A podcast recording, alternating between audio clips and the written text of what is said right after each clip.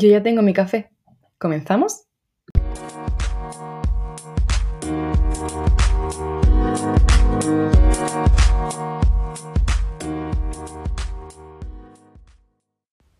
Bienvenidos y bienvenidas una semana más a Manchas de Café. Yo soy Celia Espada, podéis encontrarme en Instagram como Celia Espada barra baja y al podcast como Manchas de Café Podcast. Si queréis, pues podéis seguirme en, en la cuenta del podcast porque bueno, pues voy subiendo cuando va a haber podcast o algunas cosas de las que me gusta hablar, pero no lo hago por aquí porque no son para hablarlo tan extenso. Y pues bueno, pues si queréis.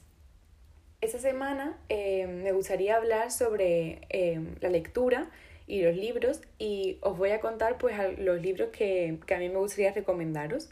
Lo hago porque este mes es el mes del libro y concretamente el, este viernes es el día del libro y bueno, se celebra el Día de San Jordi, que consiste en celebrar el Día del Libro, pues regalando un libro y una rosa. A mí me hace mucha ilusión, me parece muy bonito, porque me parecen que los libros son un gran regalo. Así que, mm, bueno, pues vamos a, vamos a empezar. Antes de centrarme en los libros que me gustaría pues recomendaros o contaros o hablaros sobre ellos, me gustaría hablar sobre la lectura en general. Creo que, mm, que actualmente sinceramente no he mirado los datos, pero mm, creo que no tenemos un nivel de, de gusto por la lectura muy alto. Y la verdad que desde mi punto de vista es una gran forma de aprender y de eh, curiosear sobre cosas que nos interesen, pero no tenemos ese hábito de lectura que creo que a veces pues, podría ser interesante tener. Creo que también eh, de eso tiene en parte gran culpa el sistema educativo porque nos obligan desde pequeños a leer una serie de libros que quizás pues no se amoldan a los intereses que nosotros tenemos cuando somos pequeños y hacen que veamos a los libros como una obligación y le tengamos un poco de reticencia. Entonces creo que por eso em, durante la estancia en el sistema educativo vamos perdiendo poco a poco ese gusto por la lectura. Desde mi experiencia personal, yo de pequeña leía mucho y leía todos estos libros de Jerónimo Stilton, tenía muchísimos libros. Y, y, luego una vez que entré en la ESO, debido también a la carga de trabajo que nos suponen todas las actividades que tenemos que hacer extraescolar en el sentido de deberes o exámenes y tal, pues mm, cuando terminas el día lo que menos tenía ganas yo era de ponerme con otro libro. Entonces poco a poco fui perdiendo ese gusto por la lectura. También es verdad que mm, nos iban obligando cada trimestre, por lo menos en mi instituto, a leernos un libro. Libros que mmm, ni siquiera sabíamos quién le había escrito ni por qué, porque tampoco nos lo cuentan. Entonces es como, bueno, toma este libro que ni siquiera sabes cuál es, solamente lo hemos comentado una vez en clase porque hemos dicho el, el título y el autor y poco más y, y nada, léetelo, a un resumen y, o lo que sea. Y claro, con 14 años, un libro que encima está escrito de una forma que quizás pues no entendemos porque no tenemos ese hábito de lectura inculcado, pues nos hace ver que la lectura es algo pues feo. A lo largo de bachillerato pues más de lo mismo, pero luego en la universidad también porque he tenido más tiempo, pues he vuelto a tener ese, ese hábito de lectura y actualmente pues leo bastante y me gustaría pues mm, mantenerlo porque es algo que me gusta, me divierte, me entretiene y también creo que es una buena forma de aprender. Total, a lo que iba. Que creo que el sistema educativo pues lo que hace es alejarnos de la lectura más que, que acercarnos y creo que sería importante mm, hacer un poco autocrítica auto, en el sistema educativo obviamente y también que pensemos nosotros si es que no os gusta leer a vosotros, ¿por qué no nos gusta? Quizás porque no hemos encontrado un libro que nos llene o no hemos encontrado o no tenemos ese tiempo porque muchas veces porque no tenemos tiempo o terminamos los días muy cansados. Entonces, no es que no me guste la lectura, sino que no se me da el, el entorno y el ambiente posible para mm, poder em, aprender o generar ese hábito de lectura que, que nos gustaría tener en muchos casos. Total, que me enrollo. Me, me pongo ya a explicaros los libros que me gustaría hablaros.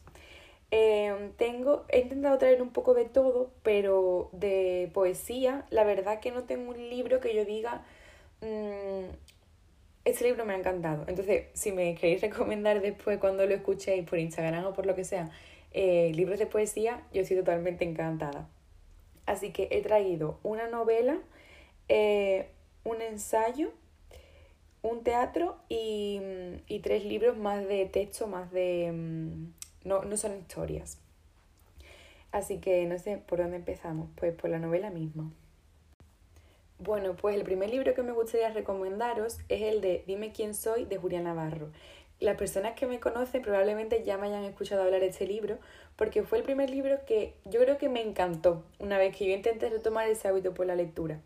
Y siempre lo recomiendo porque la historia me parece mm, súper bonita, no quiero haceros spoilers, pero en un libro que, bueno, es largo, no, no voy a mentir, es largo, eh, te hace un recorrido por la vida de una mujer em, donde pasa por todos los acontecimientos del siglo XX, tanto a nivel español como a nivel europeo.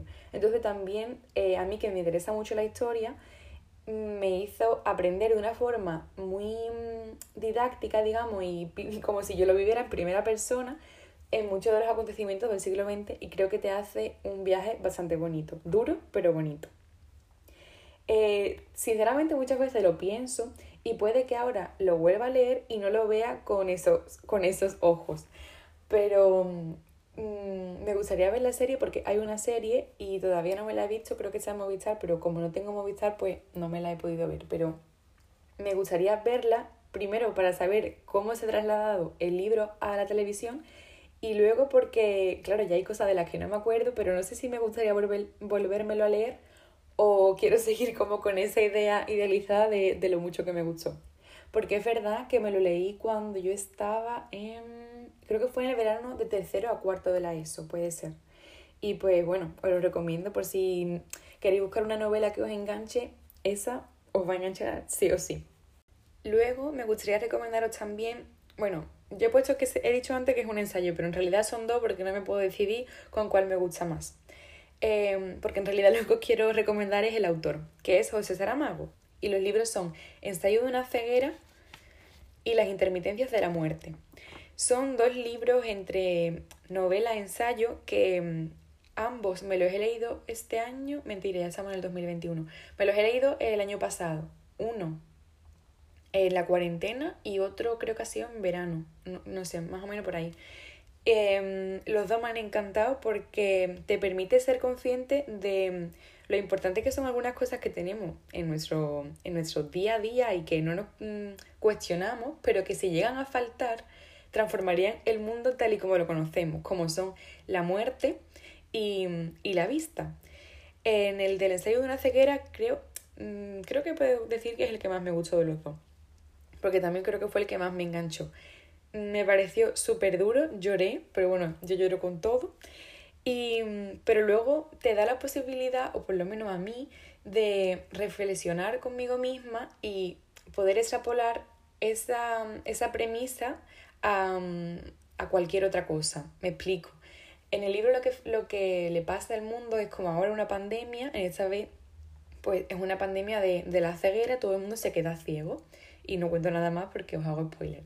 Entonces, me permitió ese libro mm, hacer una reflexión sobre qué pasaría si otras cosas tan básicas o mm, otras dinámicas que vemos muy fáciles y muy aseguradas en nuestra vida desaparecieran. Entonces, pues me gustó mucho por eso, porque además él lo cuenta y lo cuenta todo que parece que tú estás ahí y tú también estás ciego. Entonces, pues me parece muy interesante y me ha gustado mucho porque yo este autor no lo había leído hasta, ahora. Luego también me gustaría recomendaros em, un, un, libro que ya aquí he mencionado en otros podcasts, en el de la inteligencia emocional, que es La inteligencia emocional de Daniel Goleman.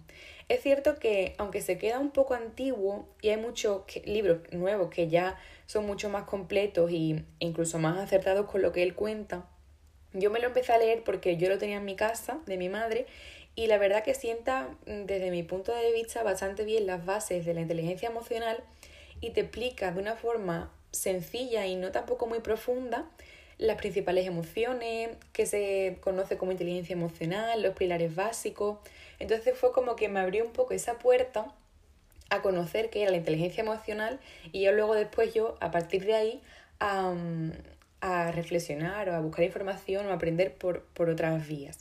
Pero creo que es muy interesante porque mm, es fácil de, de, de, aprender, no, de leer y, mm, y, es muy sencillo y muy ameno. Entonces te da la oportunidad de conocer qué es la inteligencia emocional, en qué consiste y etcétera. Y, bueno, pues eso me sirvió para después seguir em, conociendo por otro lado. El siguiente libro que me encantó, pero sigo, sin sigo intentando sintetizar todo lo que, toda la información que cuenta, es el libro de Engels del origen de la familia, la propiedad privada y el Estado. La verdad que ese libro a mí me gustó mucho y me mm, dejó muchas cosas claras que, que yo no había caído, por ejemplo, pero que, que son como muy básicas para entender pues, en el sistema en el que vivimos. Yo sé que hace tiempo llevo diciendo que quiero hacer un podcast sobre la monogamia, la familia y tal, pero no lo hago por eso mismo, porque mm, siento que no he terminado de entender bien el libro, entonces pues mm, no quiero dar el paso a hablar sobre ello cuando todavía siento que no estoy preparada. Al final, una de las cosas que te intenta transmitir con el libro es que los fines de la monogamia y de la familia tradicional como la entendemos son económicos y no sexuales. Y luego así pues daría eh, la posibilidad de, de crear el Estado. Al final la familia se convierte en un en un pilar fundamental en la base mm, institucional y, y, luego nacen otro tipo de prácticas como son la prostitución que vienen a raíz de esa familia monógama que hemos construido. Pero bueno, no me quiero enrollar tampoco con esto porque prefiero mm, enrollarme más en otro podcast. El siguiente libro que me lo dejó mi amigo Manuel y la verdad que le doy las gracias porque me encantó es el de Bodas de Sangre de, mm, de Federico García Lorca. Mm, básicamente, más que contar la historia, porque lo que él cuenta es una historia real, me gustaría hacer hincapié en una serie de, de puntos.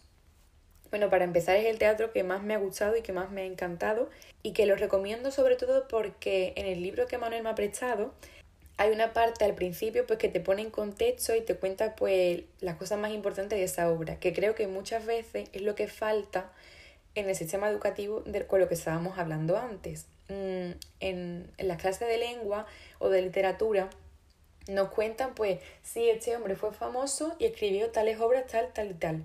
Pero no te cuentan ni por qué se hace famoso, ni mm, qué tienen esos libros que lo hacen importante, ni por qué los escribe. Entonces, simplemente nos quedamos con los nombres del hombre y, de, y los títulos de sus obras, pero no, mm, pero nada más. No hay nada más aparte de eso. Entonces, al leerme yo, eh, o sea, yo sabía que Federico Lorca era muy importante y tal, Federico García Lorca, perdón, pero eh, ahora he sido consciente por qué sus obras son tan importantes, porque al leerme eso, es como conectado ideas y digo, ahora todo tiene más sentido. Pues eso. Total, que te das cuenta de la importancia de la obra. Me gustaría mm, comentar una serie de cosas como he dicho antes. Lo primero que me gustaría contar es que en, en esa parte del libro pues se denomina o se cataloga, como lo hace el propio Federico García Lorca, a la obra como una tragedia y no como un drama. Y explican cómo tiene que ver mucho la tragedia griega con las obras que hace, que hace Lorca. Em, es como una especie de evolución de la tragedia griega en el contexto sociohistórico de la Andalucía de la época, porque era una tierra muy desprestigiada y atascada socialmente pues comparada con, otras partes de España. Me gustaría leeros un trocito de, una, de un fragmento que viene aquí que dice No queremos decir que el ambiente creado por Lorca en Bodas de Sangre sea un ambiente griego. No. Es un ambiente campesino netamente andaluz, pero no cabe la menor duda que, en cuanto a sus estructuras antropológicas, la Andalucía de Lorca se parecía de manera sobrecogedora y a pesar de haber transcurrido más de dos milenios, al mundo que dio origen a la tragedia. Gran parte de la obra de Lorca celebra ese mundo y Boda de Sangre es su apoteosis escénica. Con lo que quiere decir esto es que al final em, Lorca crea un, un, un género propio de Andalucía y por y para Andalucía y por eso cuando lo lleva afuera a otros países y lo presenta pues en Nueva York o en otro o incluso en Madrid Mm, hay una cierta reticencia y no entienden la obra porque lo que estaba representando era una realidad andaluza que solo los andaluces eran capaces de comprender. Por eso eh, no entendían, por ejemplo, que, que, los personajes viviesen en una cueva o que tuviesen las casas tan en medio del campo porque no concebían cosas así. Por lo tanto, se crea una especie de prejuicio sobre que vivimos en esa antigüedad. Y claro, yo creo que ahí Lorca pues se aprovecha de eso mismo y, y forma el género de la tragedia. Y me pareció muy bonito y muy curioso saberlo porque yo no era consciente de ello. Por último, porque creo que ya este es el último libro que, que me queda por, por, contar, es el de... Ah, sí, es el último que me he leído. Bueno, y no es un libro, es más bien un texto. Es el de Abran paso, aleros al... Ah, siempre lo digo mal. Abran paso, aleros al lado, de Alessandra Colontay. Básicamente, eh, esa autora lo que hace en un pequeño texto, porque yo es que me lo he leído por internet, no sé ni siquiera cuántas páginas tendrá, eh, pero vaya que yo no creo que mucho más de 20 o 30. Es muy fácil de leer y os lo recomiendo porque hace una especie de hace una especie de transcurso histórico sobre el amor y cómo se concibe a lo largo de, de la historia el amor, cómo va cambiando dependiendo del contexto sociocultural en el que nos encontremos y cómo cada mm, ideología dominante se apropia del amor porque es un factor social y psíquico y lo transforman en la medida en la que le es más, em, más beneficioso para ellos. Entonces me, me ha parecido muy interesante porque luego nos preguntamos pues por qué tenemos tantos dramas amorosos, por qué tenemos tantos conflictos amorosos y en ese texto se refleja bastante bien el por qué tenemos tantos conflictos y no encontramos a veces em, una definición de amor o una, una forma de amor que, que nos complazca porque al final el amor pues se ve influenciado igualmente por todas las culturas y por todos los pensamientos dominantes del momento. Así que bueno, voy a revisar a ver si me queda algo más que deciros, pero me parece que no. Eh, mm, mm, no, yo creo que ya no me queda nada más que deciros. Em, espero que os haya gustado mucho, que os haya parecido interesante, que si os habéis leído alguno de los libros que yo os he Mm, recomendado. Me gustaría que me lo dijerais y que me dierais vuestra opinión. Y si os animáis a leeros alguno y después me queréis contar qué os ha parecido, pues encantada y, y, me haría mucha ilusión. Así que nada, espero que os haya parecido un episodio, pues bueno, es un poco menos profundo, pero espero haberos inculcado ese gusanillo de la lectura y que si os faltaba un empujoncillo para empezar a leer algo, pues que os haya ayudado. Espero que nos volvamos a escuchar pronto, yo espero que sí. Y, nada, nos vemos pronto. Hasta entonces, un beso.